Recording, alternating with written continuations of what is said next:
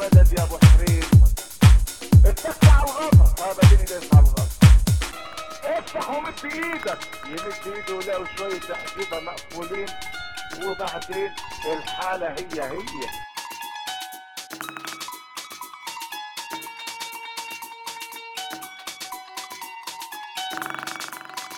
ابعتهم اسرائيل بدل ما يجيبوا الحجيبه مقصوده يجيبوا لنا الاخ مدحت أيام من بقى ابعت والله انت وفرت وفرت علينا نكستين آه.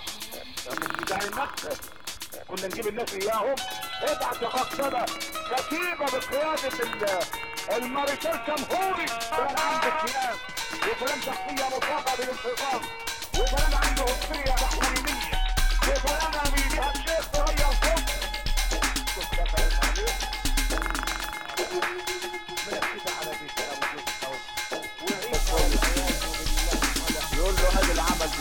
كنت عارف كان معمول لك فين يا والله يا شيخ ربنا ما يحرمنا منك شمسي الشمس طبة مهجورة وأنا بعت دلوقتي الناس اللي بيشتغلوا معايا قال يعني عنده متابعت من اسرائيل بدل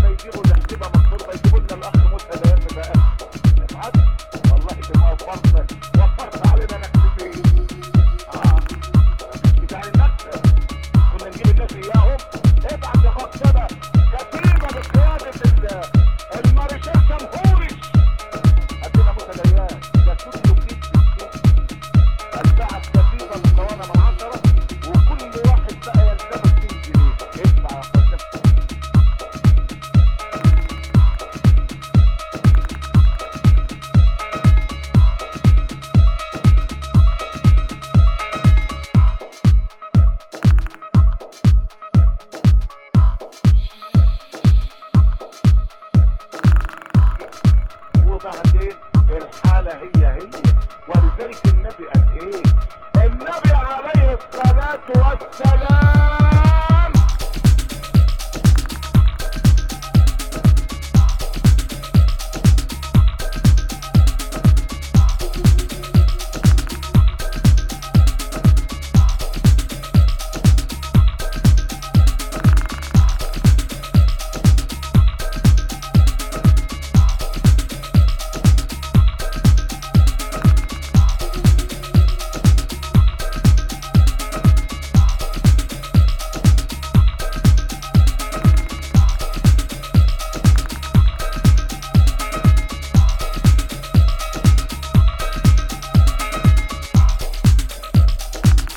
النبي عليه الصلاة والسلام.